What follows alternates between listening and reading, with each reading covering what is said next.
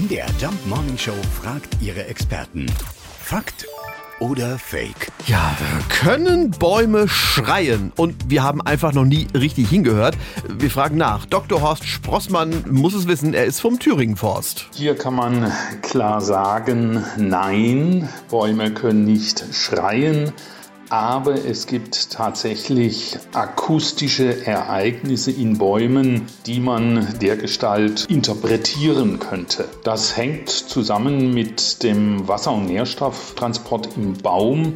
Dieser funktioniert von der Wurzel bis zur Krone. Da wird Wasser und in die andere Richtung werden Nährstoffe transportiert.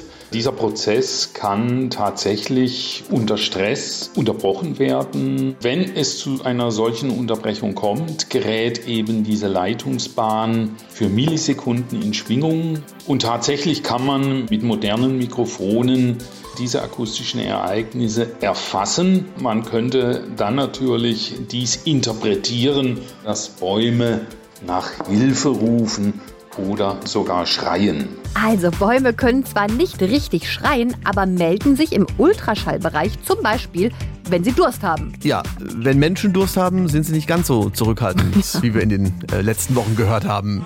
Zapft es! Prost! Fakt oder Fake? Jeden Morgen in der MDR Jump Morning Show. Mit Sarah von Neuburg und Lars Christian Karde. Und jederzeit in der ARD Audiothek.